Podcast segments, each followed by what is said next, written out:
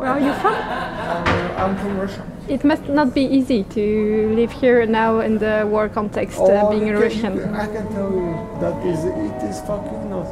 Kirkenes, Norvège, novembre 2022. Trois ans après la naissance du Covid, neuf mois après le début de l'invasion russe en Ukraine. Et puis les Russes savent que c'est risqué de parler de la guerre. Tout le monde le sait. Here. Même ici, ouais, parce qu'ils ont de la famille là-bas. Il y a juste trois semaines, un touriste américain m'a interpellé. Vous n'avez pas peur de vivre si proche des Russes? Officiellement, on a toujours le droit de traverser. Mais le gouvernement russe dit qu'il ne peut plus garantir notre sécurité. Les détonations au loin, c'est la base militaire et les exercices de tir. Ça dure comme ça depuis hier soir.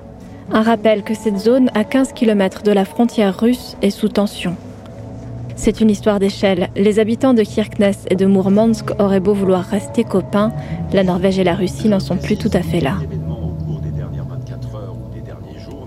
L'origine de cette décision de relever le niveau d'alerte militaire.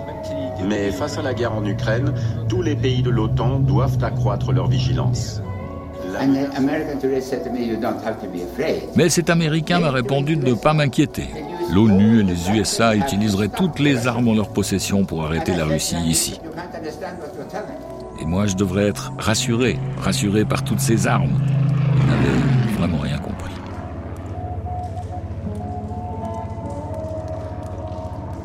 Passeur, sur la frontière entre Norvège et Russie, histoire d'une amitié contrariée, ou quand les choses non essentielles viennent au secours de la paix. Une série documentaire en six épisodes à découvrir dès le mois de décembre sur Radio Rocher, Redline Radio et sur vos plateformes préférées. Abonnez-vous déjà pour ne rien en manquer.